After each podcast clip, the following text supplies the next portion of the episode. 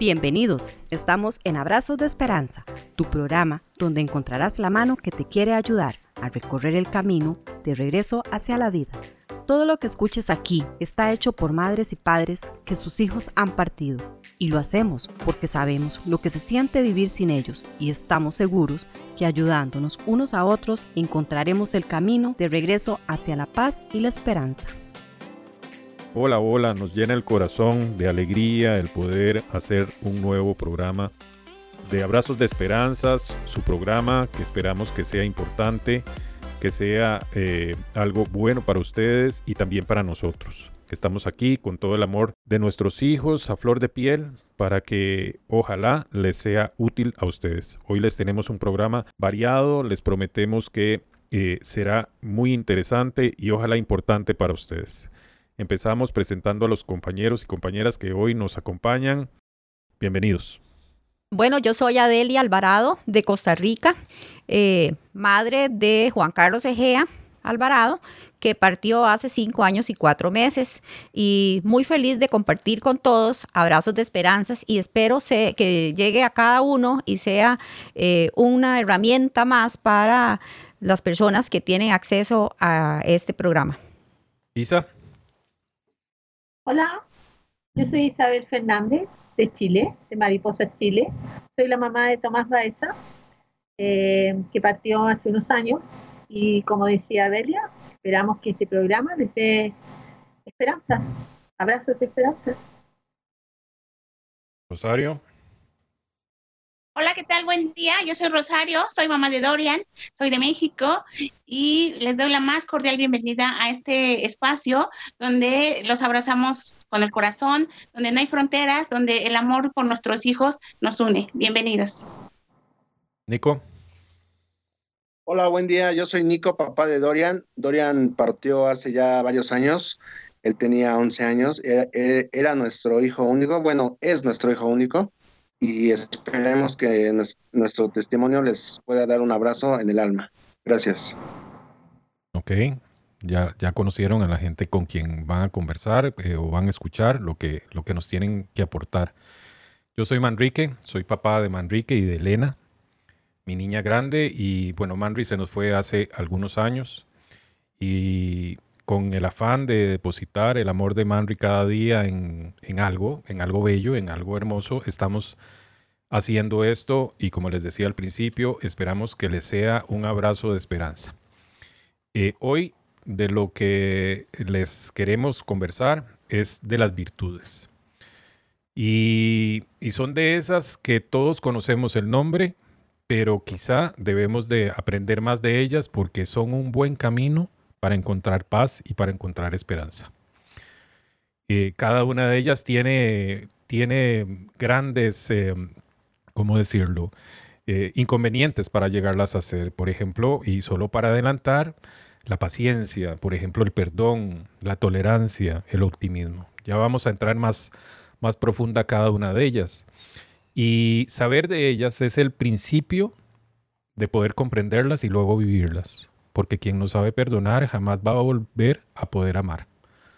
Así es que eh, este es el tema que les traemos hoy y esperamos, como les decía, que sea un abrazo para que llegue la esperanza. Iniciamos con, con Rosario. Hola, ¿qué tal? Bueno, miren, yo les quiero compartir eh, que realmente una de las, digo, de los tantos mensajes y regalos que me ha dejado Dorian con su partida es una, eh, el volver a reencontrarme a mí a reencontrar a Rosario, porque definitivamente no quiero generalizar, pero muchas veces las mamás, sobre todo, nos olvidamos de qué, somos como personas, ¿no? Entonces, somos siempre, perdemos identidad y somos las mamás de las esposas de alguien, en mi caso asistente de alguien, y nunca me preocupaba quién era Rosario, ¿no? ¿Qué realmente necesitaba? Yo siempre estaba pendiente de los demás, yo siempre estaba pendiente, obviamente, de lo que necesitaba Dorian, de lo que necesitaba Nico, mi esposo, de lo que tenía que hacer como como eh, en mi trabajo y, no me preocupaba por mí realmente. Entonces creo que somos en muchos casos el último en la lista, eh, sobre todo las mamás que son las primeras que se levantan y las últimas que, que se duermen, son las últimas que comen, son las últimas que se visten, en fin, todo eso. Y eso me ha dejado una de las grandes lecciones, Dorian, porque aprendí que, que, tenía que voltear a verme a mí cuando sucede eh, eh, su muerte. Yo me sentía muy culpable, ¿por qué? Porque yo decía, a veces sentimos o yo sentía que tenía el control de todo y que yo tenía la solución y que yo lo podía haber llevado a otro hospital o que yo lo podía haber llevado a, a otro médico o que yo no me di cuenta porque yo trabajaba y tal vez ya tenía un problema y no me di cuenta. En fin, siempre eh, yo volteaba a verme a mí como la culpable. ¿Por qué? Porque mi ego me hacía pensar que yo tenía el control de todo. Cuando Dorian muere, yo sentí que, que, Dios y la vida me habían regalado un tesoro y que yo no lo había sabido cuidar, que yo no lo supe proteger y que por eso había pasado eso. Me costó mucho trabajo perdonarme y aceptar que la persona más importante soy yo, que debo de tener eh, amor por mí, que el amor propio es muy importante porque eh, si no somos, eh, si no estamos preocupados por nosotros, no podemos dejar, dar lo mejor de nosotros a los demás. Y ahí me di cuenta que yo tenía que volver a ver a la Rosario que vive en mí, a ver qué necesitaba, a preocuparme por mi salud, a preocuparme por, por, por darme gusto a mí y no darme pena si alguien me invitaba a una eh, reunión familiar o a una salida cuando yo mi corazón estaba destrozado y aprendí a decir que no, aprendí a, apapacharme a mí misma y a voltear a verme a mí y decir que yo soy la, más, la persona más importante para Rosario y que si Rosario está bien, puede dar lo mejor de sí a los demás. Y Dorian, con su partida, me, ha enseñado esto, aparte de muchas cosas más, de que eh, eh, primero tenemos que voltearnos a ver a nosotros mismos, porque yo me, me, castigué bastante al principio, me culpaba muchísimo, yo no culpaba a los médicos, ni a nadie, ni a Dios, ni a nadie, yo me culpaba a mí porque yo pensaba que yo tenía el control de todo. Y es una gran mentira. A veces las mamás sentimos que, o, o, o la mayoría de los padres, sentimos que nuestros hijos son de nuestra propiedad y no es así. Nadie nos dio el título de propiedad, no somos eh, nos dio, estuvieron con nosotros para compartir su vida con nosotros, pero nunca fueron de nosotros. Entonces, creo que ahí he aprendido muchas cosas y ahí aprendí que uno de los valores más importantes que puede haber es el amarse a uno mismo, el quererse, el pensar, el sentirse, a veces eh, platicar con nosotros mismos que nos cuesta mucho trabajo. Yo me miraba al espejo y me reclamaba, de verdad, y yo decía, tú tuviste la culpa, tú no lo supiste cuidar y es tu único hijo, ¿cómo es posible que no lo supiste cuidar. Y la verdad es que no es así. Después, de, desde mucho tiempo, entendí que yo no tenía el control de todo. Y ahora, después de un tiempo, eh, aprendí que, eh, que me quiero, que me amo, que me acepto tal cual soy y que yo soy la criatura más amada de Dios. Y entonces, a partir de eso, yo puedo dar lo mejor de mí a los demás y compartir el amor de Dorian, que es realmente lo importante que me dejó. Y aprendí que, que yo tengo la decisión y tengo eh, la actitud positiva ante la vida para poder enfrentar todo eso. Aprendí a enfrentar los miedos que tenía y aprendí a, a esa persona, a esa Rosario que estaba llena de, de, de cochambre, que estaba abajo de toda una apariencia, la aprendí a conocer. Y yo creo que es uno de los más grandes regalos que me ha dejado Doria. Bueno, este, me parece que, que, que que ahí está todo dicho. Quizás solo eh, voy a agregar, el amor propio es la fuente de todos los amores. Y esto lo decía un señor eh, Pierre. Eh, y, Rosario nos decía, entre todo lo que nos compartió, el perdón. Aprendí a perdonarme. ¿Quién, quién? Y eso es una virtud. Quien sabe perdonarse tiene una enorme virtud. ¿Quién me, quién me aporta sobre, sobre el perdón? Bueno, el perdón es, es, es, esencial porque de alguna manera cuando no, no, perdonamos o no nos perdonamos, estamos en una cárcel porque somos esclavos de, de una situación. Eh, es bien complejo el tema porque requiere eh, eh, votar muchos paradigmas que de alguna manera, con los que de alguna manera hemos crecido. Eh, no se trata del perdón así como lo aprendimos de, la, de una manera religiosa. Yo creo que se trata del perdón más bien de un, de un estado de comprensión, de comprensión hacia uno mismo y hacia los otros. Eh, que eso también de alguna manera va ligado a la empatía y bueno, que todo es como un, una cadena de amor, no sé. Eh, todo está unido, todo, todo está ligado a algo. Creo que lo, lo que dijo Rosario no es muy bien explicado. Eh, nosotros dentro, cuando empezamos este camino, tendemos a castigarnos mucho. No sé por qué nos castigamos mucho, somos muy despiadados con nosotros mismos. Y, y creo que no nos hace bien. Creo que lo primero que tenemos que hacer es apapacharnos. Y para apapacharnos, si nosotros no nos aprendemos a apapachar, como decía Rosario, nosotros mismos, difícilmente vamos a poder darles la pauta a otros para que nos apapachen porque yo creo que a todos nos ha pasado. Eh, nosotros frente a la sociedad eh, presentamos una cara de fortaleza que nadie, que a nadie en la que nadie quisiera estar.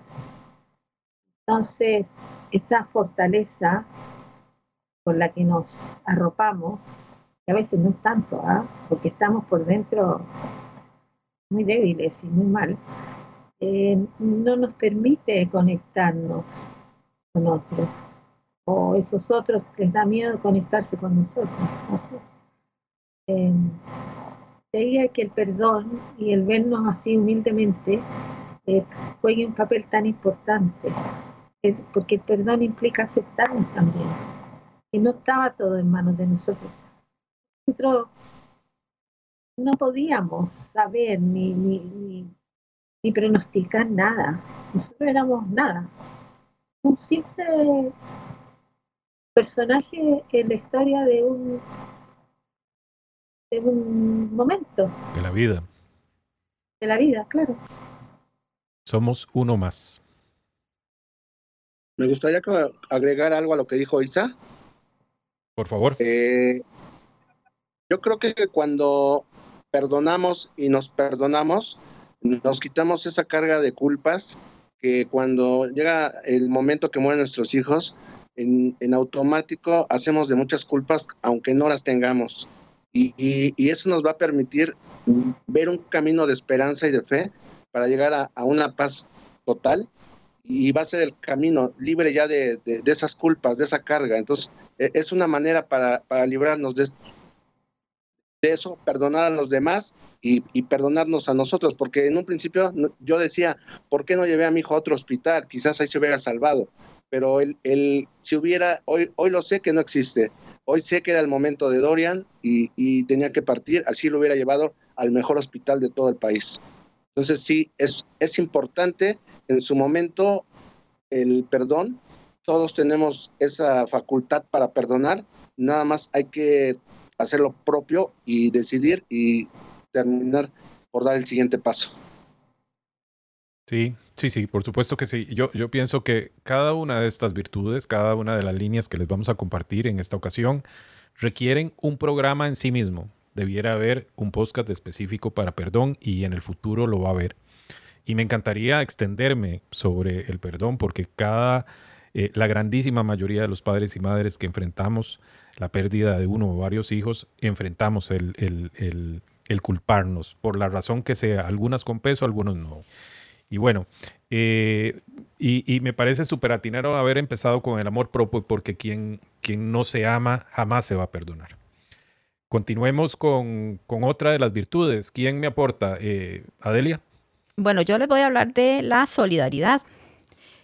Ah, eh, muchas veces hablamos de la solidaridad, pero no sabemos eh, exactamente eh, qué es lo que implica esta palabra. Es una palabra, es una virtud tan amplia porque la llevamos solamente, la decimos, pero la práctica de la solidaridad no se limita solamente al ofrecimiento de ayuda, sino de involucrarse directamente y hacer un compromiso de ayuda y llevarlo a la práctica. Y en esto Juan Carlos me dejó una gran enseñanza y no solo una enseñanza para mí, sino una enseñanza para toda la familia. ¿Por qué para toda la familia? Porque Juan Carlos antes de fallecer dejó escrito un programa de valores y él era solidario, él iba a eh, ayudar a personas en condición de calle, iba a ayudar al PANI, a, a muchachos que estaban en un albergue Y antes de fallecer había dejado escrito que quería eh, llevar a las escuelas y colegios de Costa Rica y del mundo, porque dijo que quería un proyecto que se hiciera viral.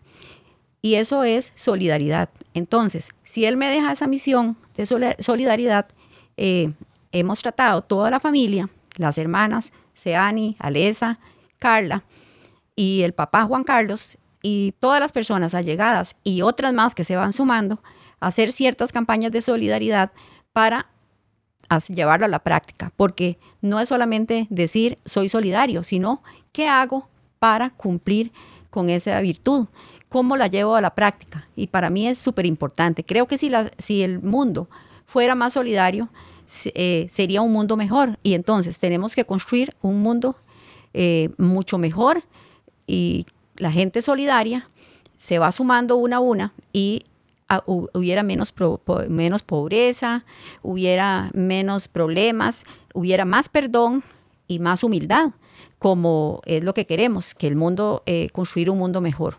Ante la pérdida de un hijo, eh, también nos solidarizamos no solamente con cosas materiales, sino con el abrazo que le damos a personas que también están en la misma situación nuestra. Entonces creo que es una virtud eh, que nos permite practicarla eh, físicamente y también, eh, también dando el apoyo a papás con el abrazo o con, esta misma, con estas mismas eh, palabras que estamos haciendo hoy. Es un abrazo de esperanza para personas que van a tener acceso a esta información.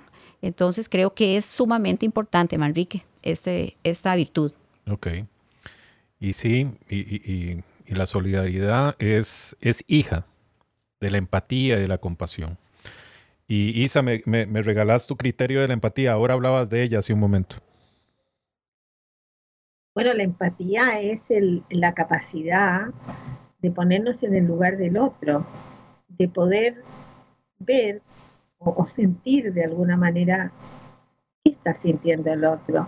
Eh, muchas veces nos asustamos con ese tema porque decimos, bueno, sobre todo cuando vemos a personas que sufren mucho y decimos, bueno, pero yo no puedo hacer nada, yo me moriría estar en esa situación, eh, lo vemos desde el lado terrible.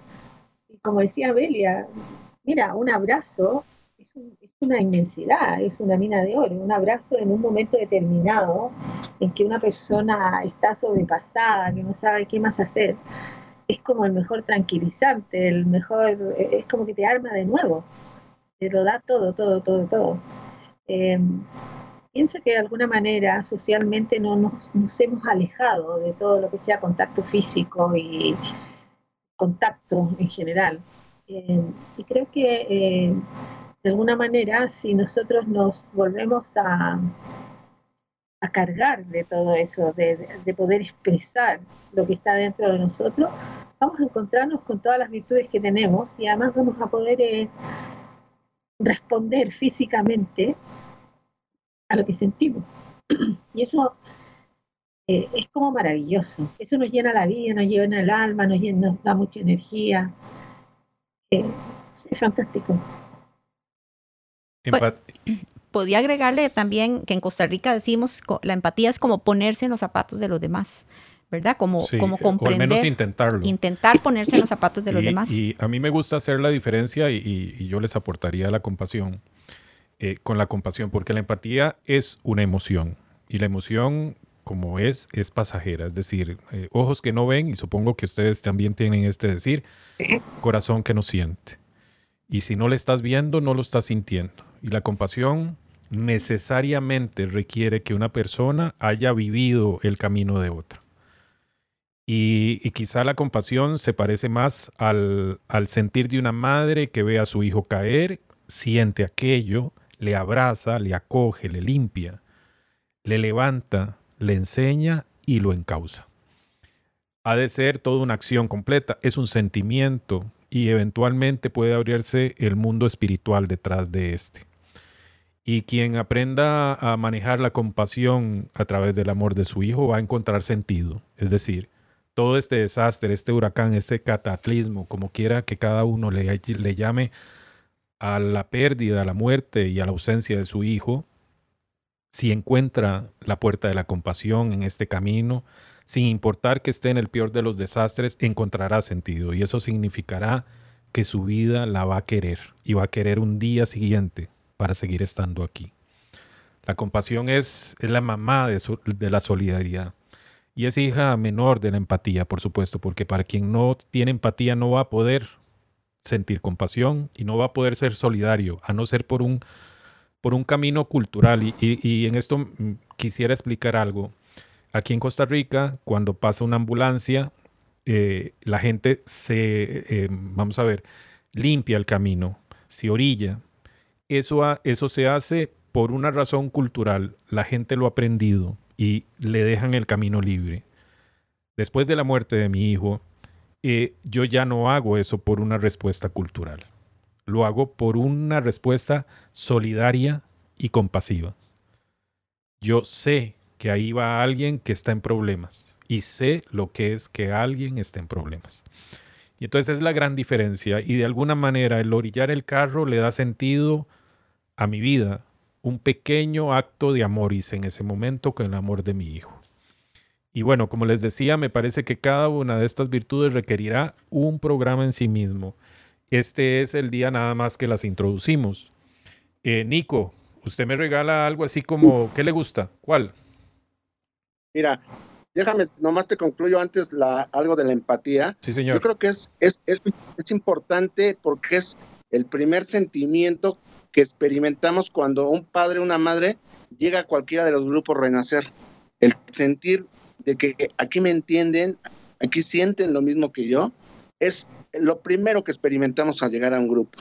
Y realmente eso es lo que nos une y eso es lo que hoy ha funcionado en los grupos. El, yo siento el dolor de una madre o un padre cuando entra por primera vez, lo que le digo, sabes que te entiendo. ¿Por qué? Porque he pasado por ese dolor, ese sufrimiento. Me ha revolcado en el dolor como, tú te sientes ahorita pero también te doy un mensaje de esperanza de que puedes salir adelante, de que es, es, es, un proceso, un camino duro, pero no es imposible. En algún momento nosotros atravesamos ese camino y hoy te lo puedo decir, hoy, hoy vivimos una vida plena y feliz.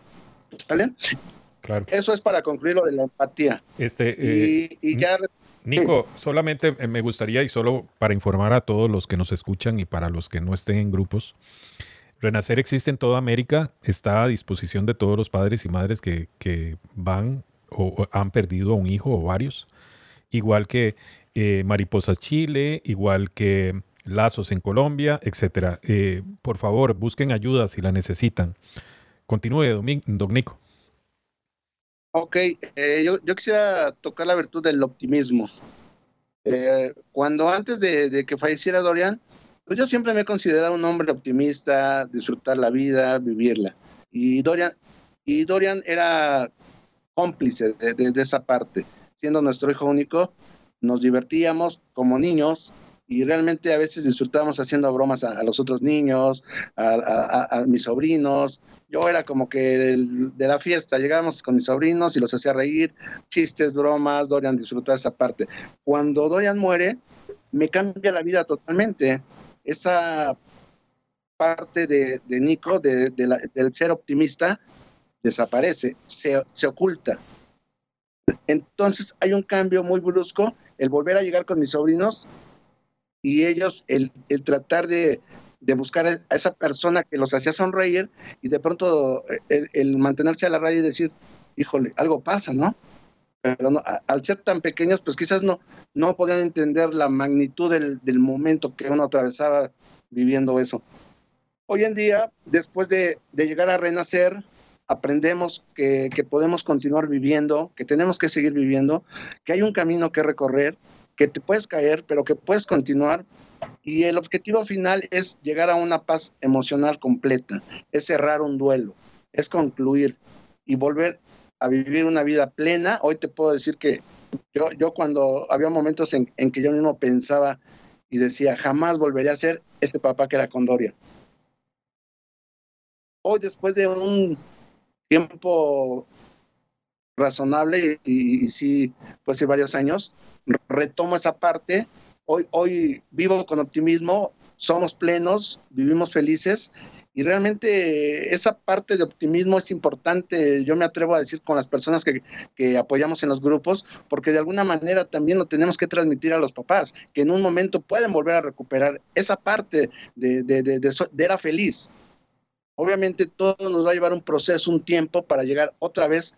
Quizás no vuelva a ser igual nunca en nuestra vida, porque ya no estarán nuestros hijos, pero sí puede ser una vida diferente, una vida plena, una vida feliz y otra vez llena de optimismo, para que a la vez transmitirla a esos papás. Y la verdad, siento que, que parte de, de, de esa, ese optimismo que hoy tenemos ha servido para que papás regresen y digan, yo quiero llegar a, a, estar un día como ellos, volver a disfrutar la vida, ser plenos y ser, y por qué no, ser felices otra vez. Claro, claro. Isa, sí. Eh, mira, yo quiero agregar a, a, a, esto que ha dicho Nico, que me parece súper interesante lo del optimismo. Eh, pienso que el peor momento ya lo vivimos. Creo que ese fue una tsunami, una hecatombe, una, fue terrible. Por lo tanto, eh, me uno a lo que él dice en cuanto al optimismo, porque ya no hay algo peor. Entonces, el optimismo eh, nos podríamos referir a, o a decir que se refiere a que no vamos a tener un momento peor que este. Entonces hay que tener, ser optimista en el sentido de que pensar, pensar que vamos a ir teniendo una mejor, si se puede decir, vida, en el sentido que ya no va a venir nada peor de lo que ya hemos vivido. Y entonces aferrarnos a esa idea, porque es importante tener, eh, tener una idea o una noción a la que aferrarnos, porque si no nos quedamos en, en la nada. Y creo que la nada no, no nos conduce a nada. Sé, es muy redundante lo que estoy diciendo, pero, pero es así, hay que aferrarse a algo. Bueno, yo quisiera agregar a, Nico e Isabel sobre el optimismo y creo que que el, el, optimismo es como una actitud positiva hacia ir hacia adelante, con fe y esperanza, y es lo que hacemos nosotros. Ir hacia adelante a pesar de todo lo que ha pasado, el tsunami y todo lo que implica la pérdida de un hijo, es recuperar, recuperar e ir hacia adelante porque de lo contrario este, nos, puede, nos puede cobrar muchas cosas, eh, más bien eh, ir hacia atrás, ¿verdad? Entonces, el optimismo se logra con fe y esperanza, esperanza de que vamos a estar ca cada día mejor, un día a la vez. Y, y es eh, también el optimismo lo podemos trasladar hacia esos padres que llegan a, renacer y hacia las personas que están hacia, hacia alrededor nuestro. Entonces, creo que es importante decir que el optimismo es un poco también de ir hacia retomar la fe y la esperanza. Sí. Este, yo solo quisiera referirme a esto en este sentido. Eh, normalmente cuando un hijo nuestro eh, parte, la red de apoyo que tenemos cercana empieza a intentar que seamos optimistas. Y suena todo muy bien, pero hay una época de nuestro camino que el optimismo no lo vemos, somos ciegos del optimismo. Y es válido estar ahí y lo que menos sentimos eh, eh, o lo que menos queremos es tener una persona optimista cerca que no haya vivido este camino. Porque otra cosa es un padre, una madre que ya haya recorrido esto y te hable optimistamente, eh, un día vas a estar mejor. Quizá hoy no, pero lo vas a estar. Si lo querés, vas a estarlo. Y esta, esto que estoy diciendo se lo estoy dirigiendo a todos aquellos que no han perdido un hijo. No necesitamos postales optimistas, más allá de las que eventualmente sean generales, ¿verdad? Y, y, bueno, los padres, y por eso funciona también los grupos de apoyo y los grupos de ayuda mutua y los grupos de gente que se junta con problemas similares.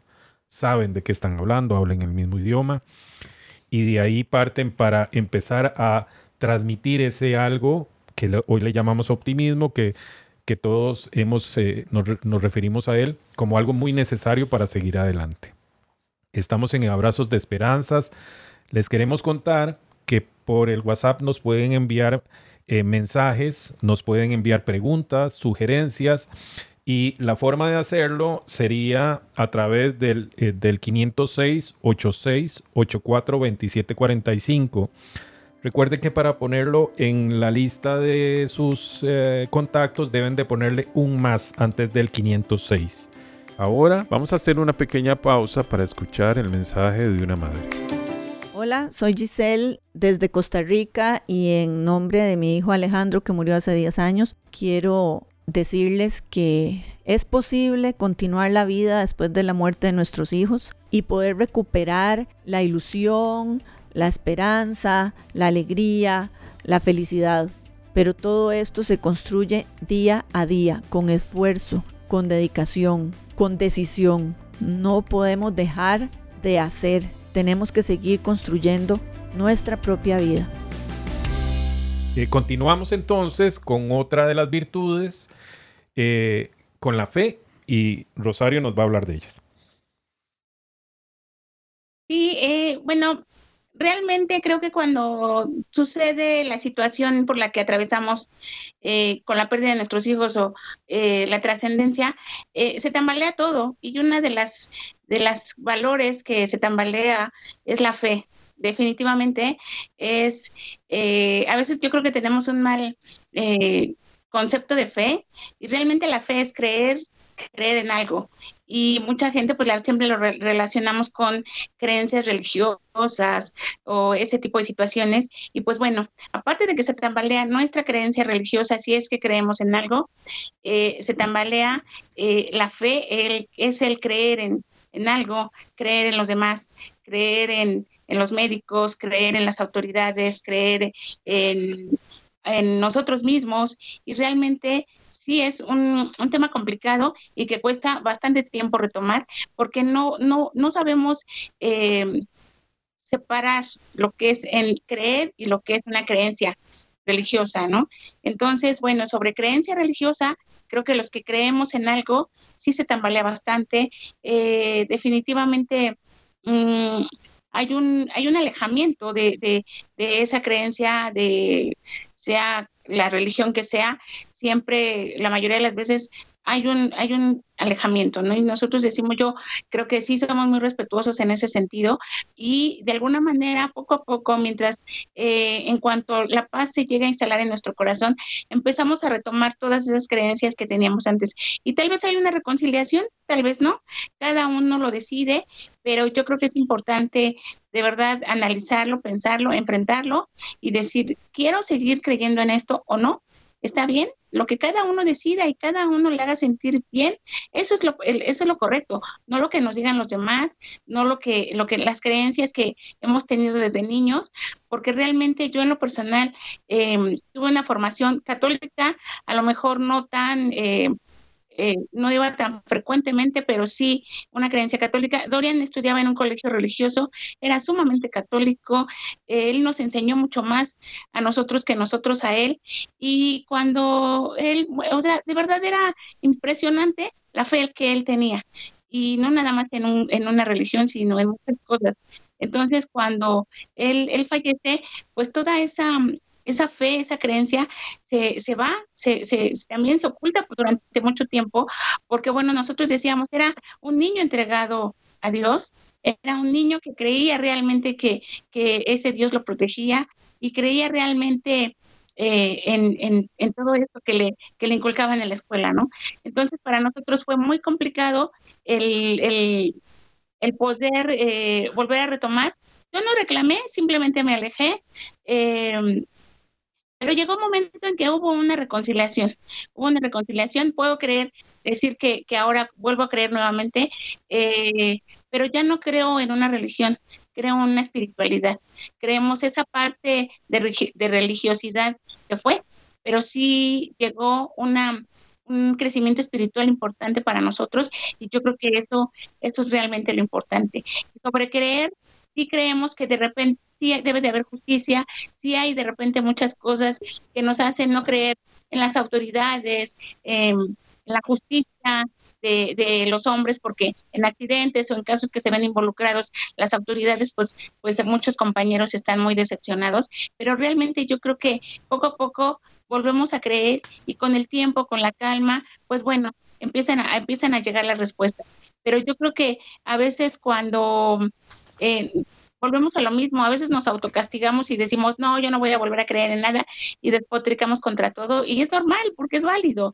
Eh, nos arrancaron parte de nuestro corazón, pero poco a poco y conforme vaya, o la paz se va instalando en nuestro corazón, volvemos a, creer y yo creo que con más convicción, con más firmeza y creo que con mucho más aprendizaje y, y, sobre todo con, con ese amor que, que, realmente nuestros hijos nos dejaron. Yo sí vuelvo a creer y mi fe ha crecido inmensamente.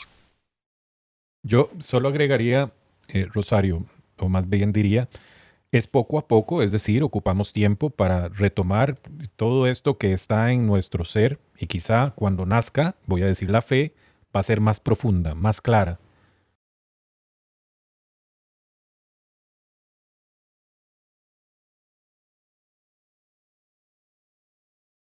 Pero hay que trabajarla, hay que trabajarla, es decir, el tiempo no es la variable, es lo que hacemos con el tiempo. Eh, Isa, ¿nos querías compartir algo? Sí, me gustaría agregar algo porque ese tema que ha tocado eh, Rosario es súper eh, importante. uno de los grandes consuelos, por ponerlo de alguna manera, que nos llegan es, tienes que aferrarte a la fe, tienes que rezar, tienes que... está todo muy ligado a una parte religiosa, por lo menos en Chile. Y nosotros estamos bastante eh, enojados, enojados con la vida, enojados con Dios. Entonces no queremos oír ese tipo de comentarios porque estamos en un estado de rebeldía total. Eh, entonces es como bien importante que las personas que están cerca de nosotros, las personas que no han vivido esta experiencia, puedan entender que no es el acabar del mundo el que nosotros no creamos en nada. Es una parte normal y natural de un proceso que tenemos que vivir para después volvernos a encontrar. Eh, es normal estemos enojados, es normal que no creamos en nada, eh, que sea religioso me refiero, es normal que no queramos rezar o que no queramos aferrarnos a, una religión determinada. Eh, es, es parte de un duelo y es una parte importante cuestionarse todo, porque todo, todo nuestro mundo se, se vio colapsado, destruido. Entonces, obviamente, que tenemos que pasar por ese periodo y ese periodo que lo pasemos en paz, que lo pasemos no tan cuestionado, creo yo, sino que más, más eh, comprendido. Claro, yo, yo, yo lo resumiría, es que somos eh, prejuicio puro, es decir, tenemos un montón de ideas preconcebidas y, las abordamos cuando este camino inicia y es una especie de desastre.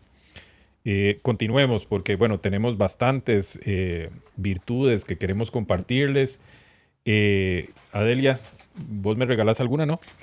Bueno, eh, yo quería agregar un poquito más sobre la fe, nada más un, un momentito para las padres que están que van a escuchar abrazos de esperanza que la fe es algo muy individualizado pero no no tiene que ver con que uno se aleje o se acerque. Creo que es una herramienta que la gente la puede usar en un momento en que está pasando una situación como la nuestra eh, no precisamente ponerle ningún ningún nada que tiene que ver con la religión. La fe es algo más, íntimo y es algo que nos ayuda pero sin ningún sin, sin mencionar la sin religiosidad sin el techo de un templo similar. Exacto.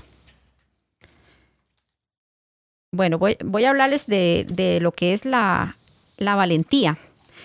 Este, bueno, creo que en este momento que atravesamos, la valentía es algo que se viene muy abajo, ¿verdad? ese, ese, valor, esa fuerza que tenemos, este, se ve afectada y nos volvemos muy vulnerables. Y entonces, eh, nos cuesta mucho dar ese primer paso, ¿verdad? Dar ese primer paso de, poder recuperar eh, nuestra vida a como, a como estábamos acostumbrados, ¿verdad? Porque estábamos en, eh, ese momento tan vulnerables que eh, nos volvemos, pensamos que no vamos a, encontrar una salida. Entonces ahí es donde esa virtud nos, nos, nos debería de, de fortalecer más y buscar siempre fuerza y esa fuerza nos la da pues estos grupos de apoyo, la familia, eh, la fe, Esa es la, la parte en que nosotros podríamos encontrar ese valor, esa valentía, porque nos, en ese momento estamos muy, muy débiles. Eh, sin esperanza, perdemos un poco de esperanza eh, y, y tenemos que ver dónde la encontramos para poder arrancar de nuevo. ¿Quién, me aporta más? ¿Alguien quiere referirse a, la valentía? Bueno, yo, yo, yo estoy de acuerdo en lo, lo que dijo Eve, pero también sí, sí es admirable la valentía de los padres que enfrentamos la muerte de nuestros hijos, que nos atrevemos a compartir ese dolor, llegar a renacer, buscar ayuda, por, porque eh, en renacer y en cualquier lugar que busques ayuda, porque nos queda claro que está la otra parte de padres que al perder un hijo se sumen en un estado de dolor y, así lo viven. Entonces, sí, sí el mensaje que quede claro, hoy existe mucha ayuda y esta es una herramienta muy importante entonces, somos valientes los, los que enfrentamos esa, e, e, e, esa forma de, sanar la pérdida de nuestros hijos. Y, hoy en día hay mucha ayuda en todas partes del mundo. Definitivamente quien no la quiera enfrentar, quien no quiera ser valiente y vivirlo, pues ni modo, se quedará con su duelo, pero al final es decisión propia, decisión de ellos. ¿Se puede sanar la pérdida de un hijo? Sí se puede sanar. Nada más hay que ser valientes para enfrentarla, para vivirla y para procesarla. Gracias. Claro, me parece que esa va de la mano de la voluntad, ¿no? Eh, ¿Alguno me quiere aportar sobre la voluntad? Tal vez Isa. Mira, yo me quiero referir un poquito a la valentía. Ok. Eh, eh, nuestros hijos fueron muy valientes. en mi experiencia, cuando veo a los papás que llegan a los grupos, eso es una cosa que me impresiona muchísimo sean unos bebés que, no sé, estuvieron cinco minutos o, un, o más grande, más chico, la edad que tuvieran. Fueron nuestros hijos muy valientes, muy guerreros. Entonces yo siempre eh, eh, rescato eso. O yo, por ejemplo, eh, Tomás, yo creo que le faltaron cosas para hacer, como todos los hijos nuestros, le faltaron cosas para hacer en la vida, porque las, los días no, no, no tenían 24 horas, sino que, no sé, tenían, eran eternos para ellos, porque uno se da cuenta la cantidad de cosas que hicieron fue impresionante, impresionantemente hartas cosas para la edad que tenían, incluso cuando eran bebitos. ¿ah? Entonces, eh, yo cuando, cuando pasó todo esto, que como bien dicen ustedes, estamos muy temerosos, asustadizos, no sabemos qué, muy confundidos, no sabemos qué hacer, yo me acuerdo un día sentarme en este, ahogada en el mar del, del, miedo y de la temerosidad y todo eso. Y de repente dije pero a ver si Tomás toda la vida fue como, como que muy osado para todo, voy a tomar ese camino. Y aunque me dé miedo, aunque, aunque me cueste, eh, yo voy a, a, sobrepasar eso, porque detrás de nuestros grandes temores se encuentra nuestra fortaleza. Y, tenemos que, creo yo, que identificarlo, los tenemos que sobrepasar, tenemos que, ponernos, hacernos el araquiri con nosotros mismos y decir, a ver, ¿qué, qué nos está pasando? Porque, porque eso es una parte nuestra, más, que va más allá de nuestros hijos. Nuestros hijos no los podemos culpar de todo. Y entonces, como me pasó esto, eh, como por culpa sería de mi hijo, no, no puedo hacer esto, lo otro, más para allá. No, creo que nuestros hijos son nuestros referentes, nuestros referentes para hacer grandes cosas, para continuar el camino que seguramente ellos hubieran tenido o ellos nos han mostrado. Claro, claro, claro. Eh, um, ok. Me, me, seguís con voluntad, la hago yo. También está de la mano de la fortaleza, por supuesto. ¿Quién me aporta? ¿Nico? ¿Quién? Eh, yo quisiera compartir sobre el agradecimiento. Perfecto. No sin antes que se concluya con lo que quede pendiente. No, no, no, no. este, bueno, es que eh, por, eso en, una primera instancia yo decía, cada una de estas líneas va a requerir un programa en sí mismo. Eh, la valentía es, o sea, se requiere muchísimo y podríamos extendernos más, pero hay que continuar. este programa consiste nada más en hablar un poquito de cada una de ellas y a mí el agradecimiento es la, mamá de todas, ¿verdad? Ok, este, pues mira, no sé si la mayoría, digo, supieron, acaba de pasar mi, mi, cumpleaños el martes, y yo nada más, esto lo quiero resumir en, en un texto que escribí de agradecimiento, y yo, yo creo va de acuerdo al tema, ¿no? Entonces sí me gustaría compartírselos, y dice, hoy simplemente quiero agradecer a cada uno de los seres divinos que comparten y compartieron este mundo conmigo, especialmente a Dorian, ya que con su partida cambió totalmente nuestras vidas y nos deja en un camino nuevo de aprendizaje. Hoy aprendimos que el dolor de su partida, por muy fuerte que fue, logramos transformarlo en amor y hoy podemos seguir compartiendo su amor con todos los papás de Renacer. También aprendimos que hoy sigue con nosotros, pero de otra forma. Hoy lo sentimos en el aire, en un rayito de sol, en un abrazo, en un colibrí, en una mariposa, en una estrella, en un arco iris, en la sonrisa de su mamá, en ese silencio cuando te conectas con tu ser interior y hasta en un ronroneo de nuestros gatos. Y en mil formas más sentimos su presencia para siempre. Gracias, querido hijo, por manifestar tu presencia siempre a nuestro lado. Gracias, Rox, por ser mi llama gemela y parte de esta vida y de todo este gran aprendizaje. De alguna manera, para mí eres mi ángel terrenal. Gracias por ese hermoso regalo de vida, ese ángel llamado Dorian. Gracias por ser como eres. Te amo así. Te amaré por toda una eternidad. Gracias familia Renacer, a todos y cada uno de los papás y mamás que han pasado y que hoy permanecen en Renacer. Me siento bendecido por todo ese cariño y ese amor incondicional que nos han compartido y seguimos recibiendo. Gracias a mis hermanas y a toda nuestra familia biológica por todo su apoyo incondicional. Gracias a todos mis amigos por ser parte de mis locuras. A mis queridas cuñadas por estar siempre ahí. Gracias a mi querida madre y padre por ser la fuente de mi vida. Por ellos hoy estoy aquí, viviendo esta experiencia. Gracias a nuestros seres peludos, a nuestros gatos, que hoy son parte de nuestra vida. Los amo. Gracias, gracias, gracias. Rox, Dorian, los amaré por toda la eternidad, juntos por la eternidad. Gracias a Dios, a ese ser supremo, a la fuente de amor inagotable, al arquitecto del destino, porque hoy estoy viviendo una vida plena y llena de amor y de mucho aprendizaje. Y el día que nos toque partir, lo haremos con mucho orgullo, con la convicción de reencontrarnos con nuestro querido hijo Dorian, y así se habrá cerrado el último capítulo de nuestras vidas. Una vida de luz y amor por siempre. El final. Fin. Bueno, yo quisiera agregarle ahí a este un poco ya como, como hablando como una mamá de, de Renacer de Costa Rica, que la, eh, agradecimiento a la mamá de las virtudes. Y aquí eh, nosotros en este momento estamos haciendo esto, agradecer. No solo es recibir, recibir, recibir, sino agradecer. Y agradecer es lo que en un momento, eh, cuando llegamos a renacer, llegamos muy pronto de la pérdida de nuestros hijos, o de mi hijo, en el caso mío, y recibí de muchas personas. Recibí el abrazo, el consejo, las palabras de apoyo, eh, el consuelo. Y entonces me parece que es importante para nosotros rescatar esto y agradecer. Y una forma de agradecer es dar un poco de lo que recibimos. Y esto es lo que hacemos en Costa Rica.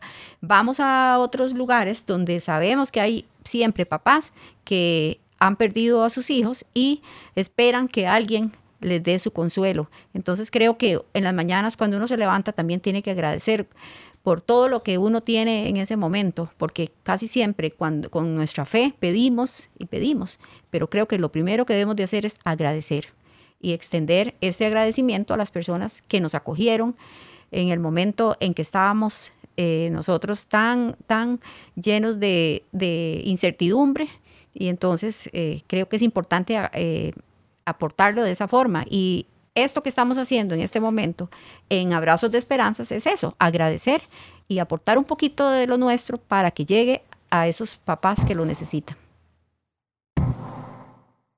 A mí me encanta el tema del agradecimiento y, e insisto, cada vez que, que que vamos a un grupo, nosotros también pertenecemos a Renacer y, bueno, hacemos el llamado a que la gente vuelva a ver a su corazón y, que vuelva a ver lo que hay que agradecer porque hay que agradecer eh, la vida, el poder ver, el poder escuchar, el poder tener un amigo, el poder tener, poder dar un abrazo. Claro, el agradecer es la mamá de todo. Eh, vayámonos a algo un poco más, mm, eh, no sé, digamos la tolerancia. Ah, bueno, Isa, ¿querés hablar de agradecimiento? Perdón, no volví a ver el monitor y no la veía que estaba pidiendo la palabra. Yo lo primero que quiero agradecer es a mi hijo. Yo le agradezco haber sido su mamá. Yo le agradezco sus años conmigo.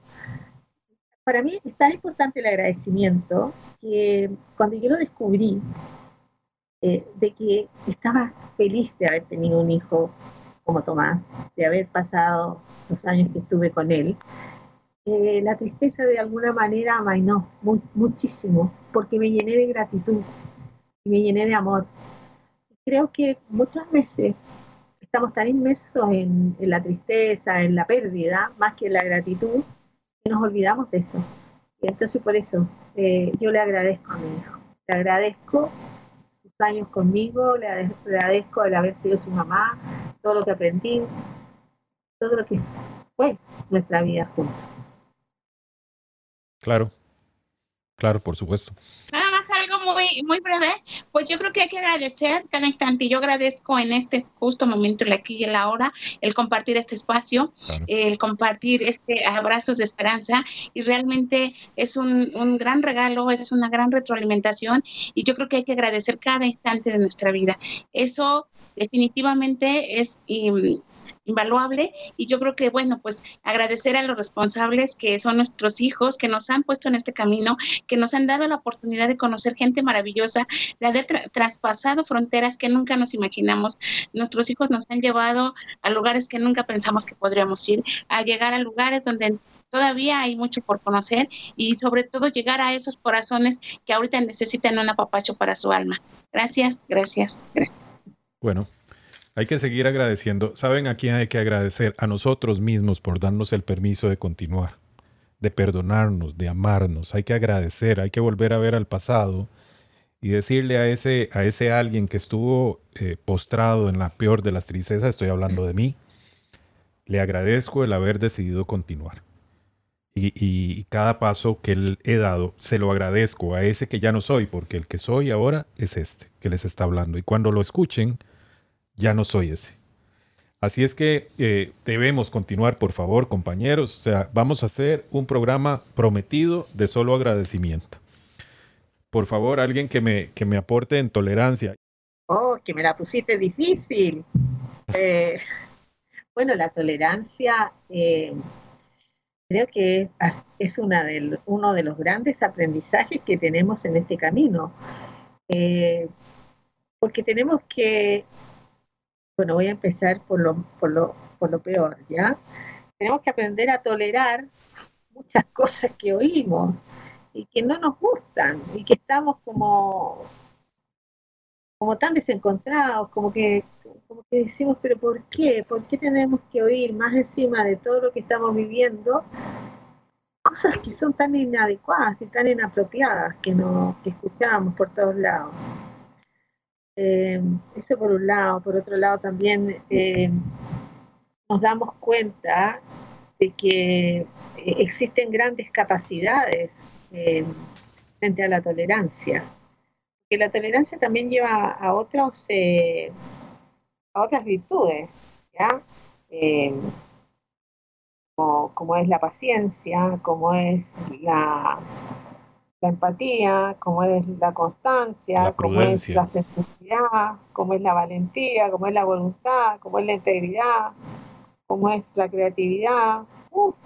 podríamos, como es el autocontrol.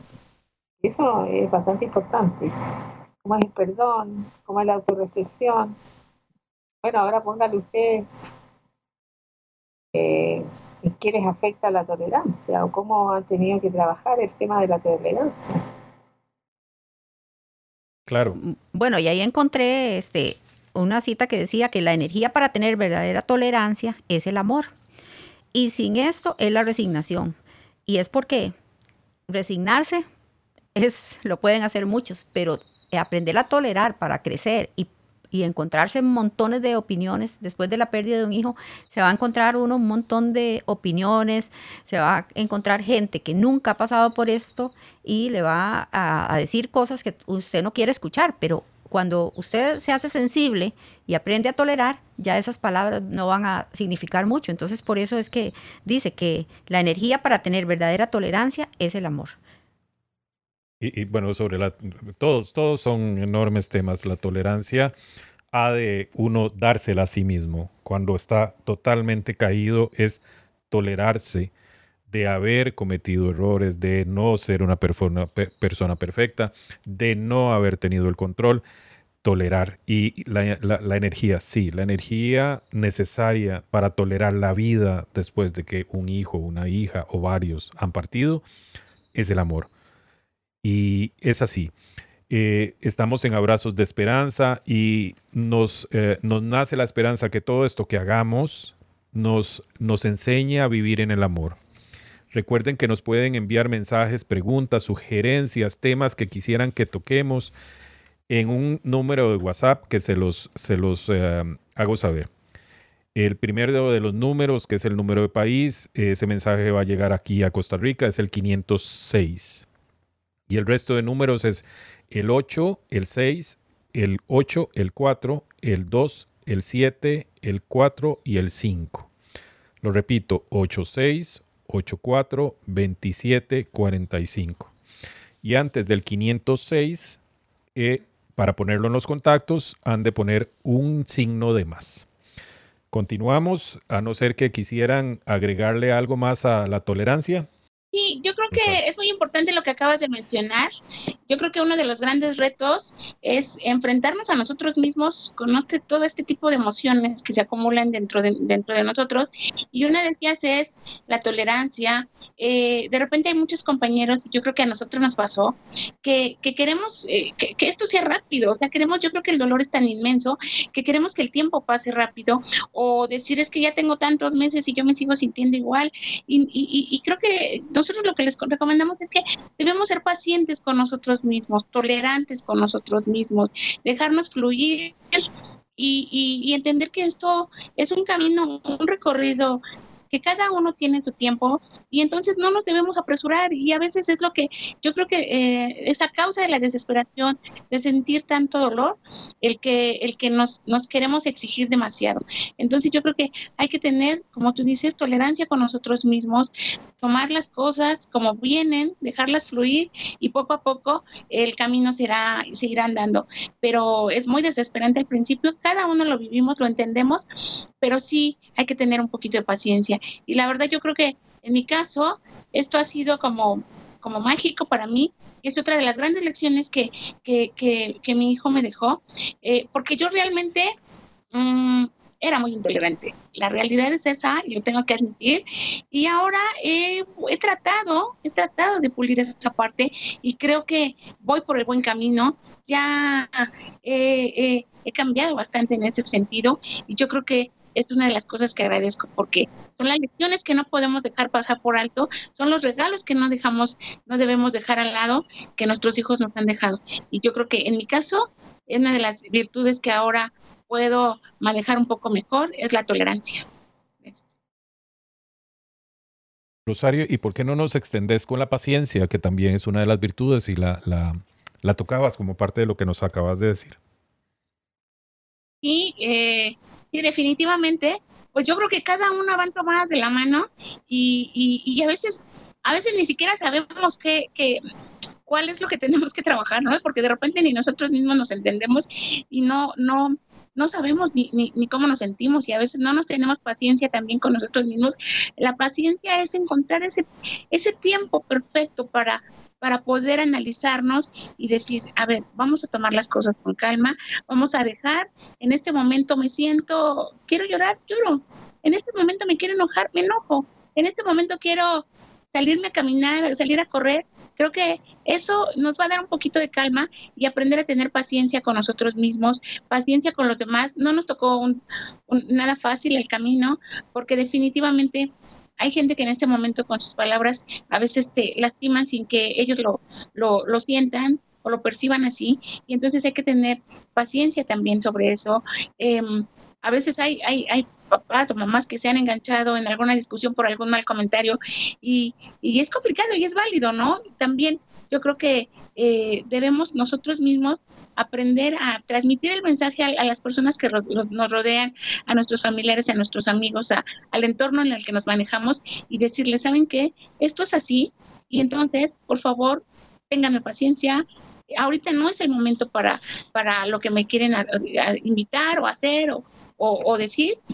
hay que tener paciencia, yo también, en un momento dado, porque a veces estamos tan enojados, tan enfadados, y de repente cualquier cosita detona, ¿no? A veces hasta con nuestra pareja, porque porque no pusiste el, la pasta de dientes donde iba, eh, eh, explotamos. Entonces, pero es parte de lo que vivimos en el proceso eh, de tanto dolor.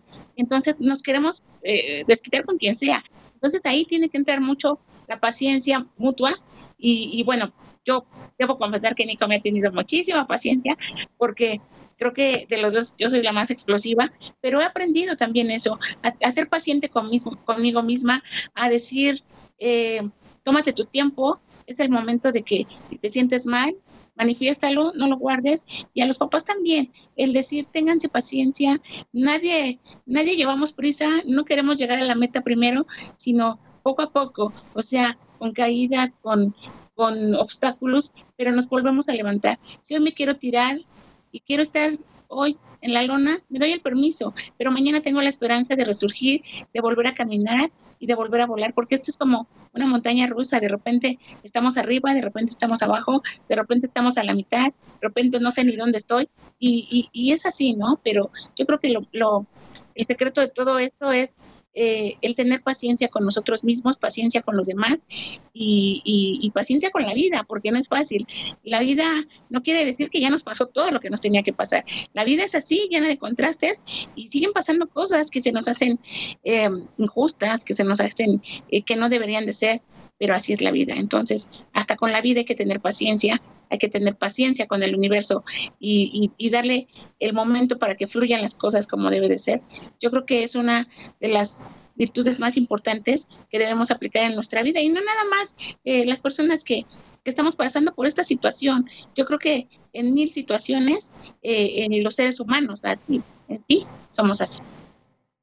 Buenísimo, buenísimo, claro. Eh, ¿Alguno me quiere aportar algo más sobre la paciencia? Mi abuelo decía, paciencia la madre de la ciencia. Ok. A mí me gustaría que, hablemos de la prudencia.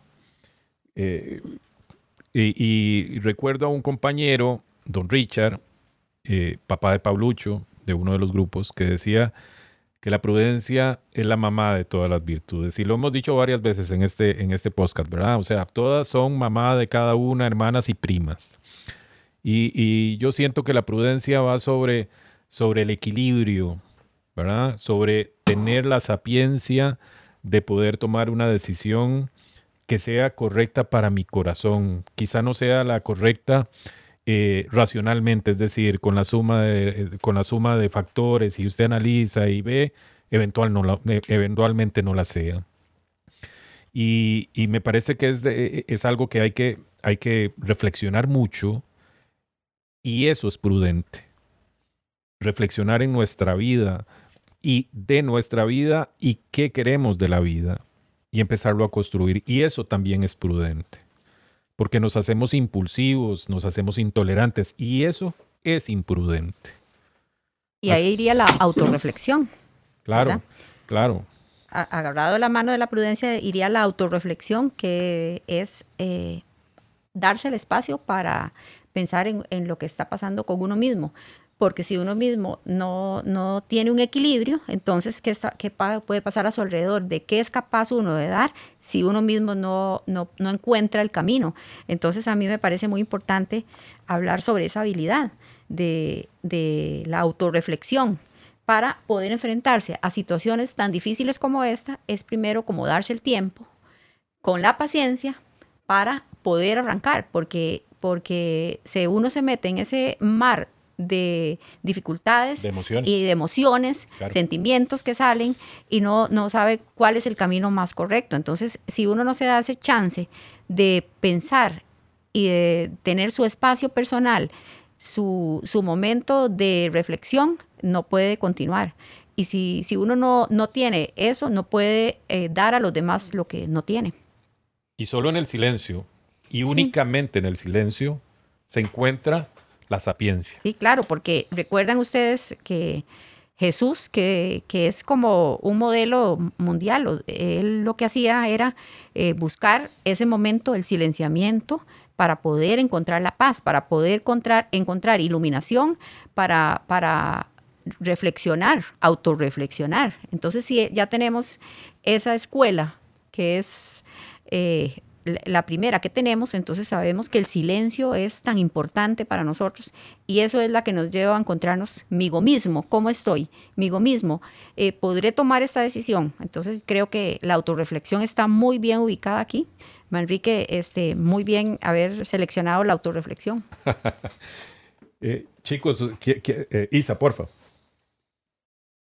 Importante lo que dices, porque en este torbellino de emociones, eh, desgraciadamente, mm, y con muy buenas intenciones, las personas que nos acompañan piensan, por ejemplo, que tomemos o creen que, toma, que si tomamos, em, eh, si eh, hacemos cosas apresuradas, estaremos mejor. con esto me refiero, por ejemplo, no pongamos tantas fotografías, saquemos los recuerdos de nuestros hijos, y eso es imprudente. volvamos a lo normal. Y, en esa vorágine a veces caemos y, como que decimos, ya, bueno, ya, yo he visto muchísimos casos de personas que han cometido ese error por, por, no darse un tiempo de reflexión, un tiempo de calma, un tiempo de paz que es solamente con nosotros mismos. Eh, no responder así apresuradamente a los requerimientos de otros, porque el duelo lo vivimos nosotros. A lo mejor lo vivimos en compañía de otros, pero lo que sentimos es personales, solamente de nosotros. Claro, y entonces la, la autorreflexión nos lleva al autocontrol también, al control de las emociones, porque si, si no, no llegamos a, ese a esa, esa autorreflexión, no podemos controlar y entonces empezamos a tomar decisiones a la ligera y también a escuchar y escuchar un montón de, de consejos consejos que nos dan, ¿verdad? Consejos que nos pueden dar las personas que piensan que están haciendo algo muy positivo. Pero si no, si nosotros este, no autorreflexionamos, podemos eh, llegar a caer a, a tomar decisiones muy a la ligera y eso no nos hace bien. Le damos pelota a la loca de la casa, que es la mente. Y la loca de la casa no toma en cuenta el corazón. Y en, en, en el camino de la pérdida y ausencia de un hijo para volverlo a encontrar, para volver a, llegar a tener esa nueva presencia que ahora Nico nos lo decía tan lindo en su agradecimiento, ha de hacer en el silencio y ha de ser no dándole espacio a la loca de la casa, porque la loca de la casa dice, todo está perdido. Así es que eh, por supuesto, se requiere reflexionar, se requiere tiempo para nosotros de calidad. Alguno... Y, aprendemos a regularnos también. Claro, eh, eh, o sea, vuelvo a decir, requiere un programa entero esto. Eh, el, el conocernos emocionalmente es imprescindible, porque si no, quien toma las decisiones son las emociones y las emociones son irracionales. Y bueno, no, no, no, no, no debiéramos de profundizar en eso porque es todo un programa. Eh, si alguno me aporta otra de las virtudes, eh, chicos de México. Eh, quiero aportar relativo a la creatividad. Listo. creo que la creatividad es la capacidad para generar ideas nuevas, cambios, y eso aplica para todo, ¿no? O sea, fíjate que parte de, terapia que nosotros practicamos en los grupos es eso, es, es en los grupos hay gente muy creativa, que a veces el dolor rebasa la creatividad, pero cuando ya, ya empieza a haber un poco de calma, eh, a veces proponemos, quién sabe, Isa es una mujer muy creativa, eso me queda claro, este, quién sabe pintar, quién sabe, y, y, van saliendo los mismos papás. Entonces aplicamos alguna dinámica en los grupos y vemos que lo hacen con mucho gusto. Es una terapia que, hemos visto que ha tenido resultados y lo seguimos haciendo. Eso es por parte de, los padres. Pero por parte de nosotros como los que coordinamos grupos, llevamos grupos, también es importante que seamos creativos en, dinámicas, en, a veces no, no hay como tal, tú entras a internet y pones dinámicas para papás que han perdido un hijo, no existe como tal en internet pero hay algunas que tú nada más lo que tienes que hacer es tu creatividad, es adaptarla a, lo, a, tu, a lo que tú lo puedes eh, apoyar, o sea, tu uso personal para el grupo. Y, ahí entra esa parte de la creatividad de cada uno, ¿no? Yo, yo creo que todos somos creativos, todos tenemos una parte creativa. El ser humano es creativo por naturaleza, pero sí, sí es importante sacarle a la luz esa parte, esa pero a veces ellos, los papás, no lo sacan. Nosotros tenemos que llegar y decir en el grupo, a ver, ¿quién sabe hacer? Habrá una persona que yo soy, yo manejo carpintería y yo les voy a hacer unos marcos. Ya, entonces ahí tienes a todo el grupo haciendo su marco y de alguna manera es parte de esa terapia de sanación. Sí, me parece muy importante la creatividad. En realidad es muy importante la creatividad y poder eh, sacar de cada papá eh, su talento. Eh, me parece compartirlo con los demás y también para las reuniones de padres, bueno, y que cada, cada uno ponga su creatividad en el aniversario de su hijo, en fechas especiales, y me parece que es una excelente terapia. La mamá de los nuevos tiempos será la creatividad, porque no existen y estamos creando a cada momento. Estamos en abrazos de esperanzas. Eh, creemos que con las que las virtudes que les hemos compartido han sido suficientes para este programa y les prometemos que en el futuro haremos una nueva grabación, un nuevo programa en el cual desarrollaremos algunas otras virtudes que se nos quedaron en el tintero. Luego, eh, luego se, las, se las detallo.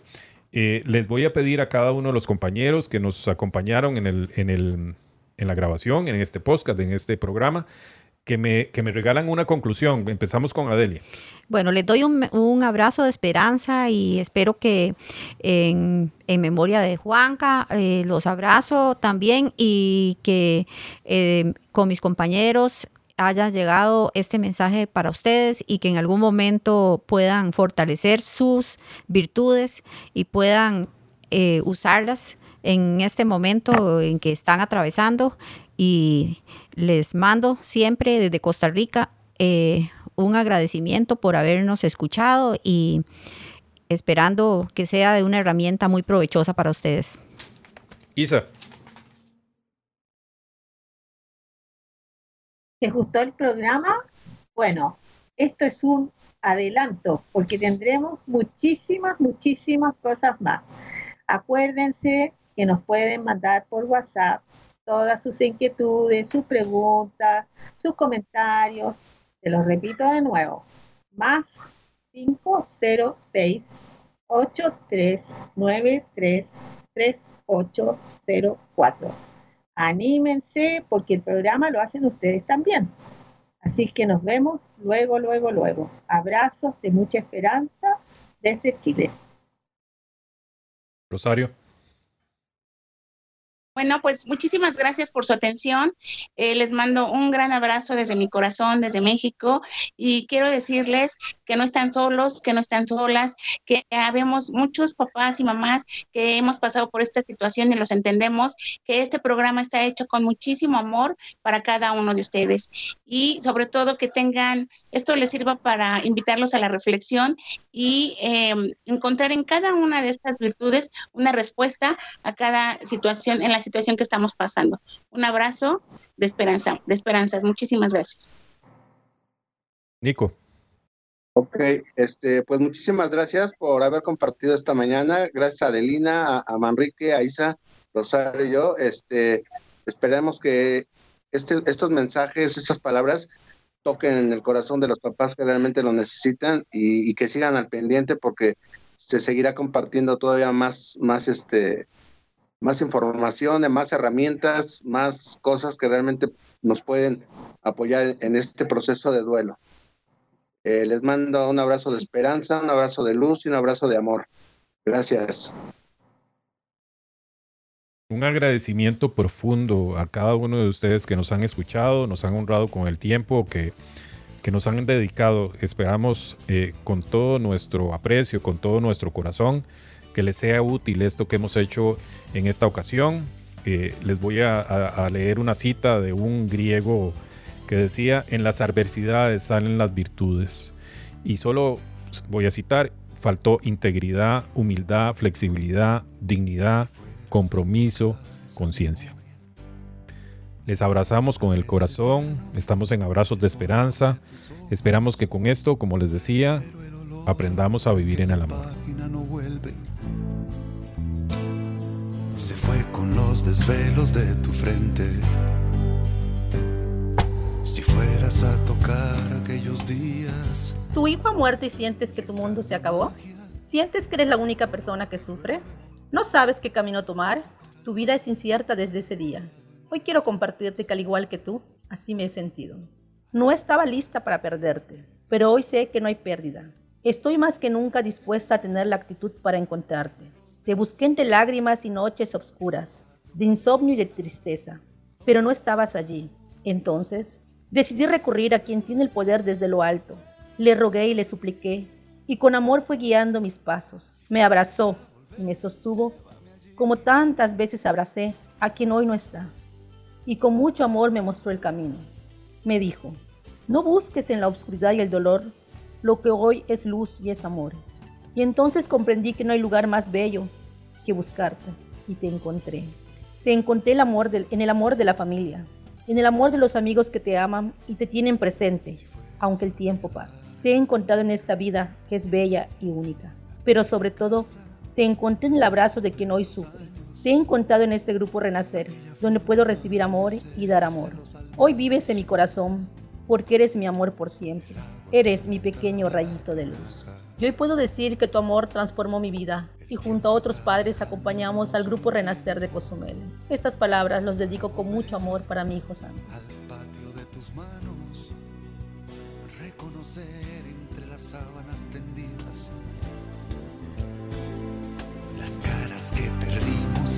tanto.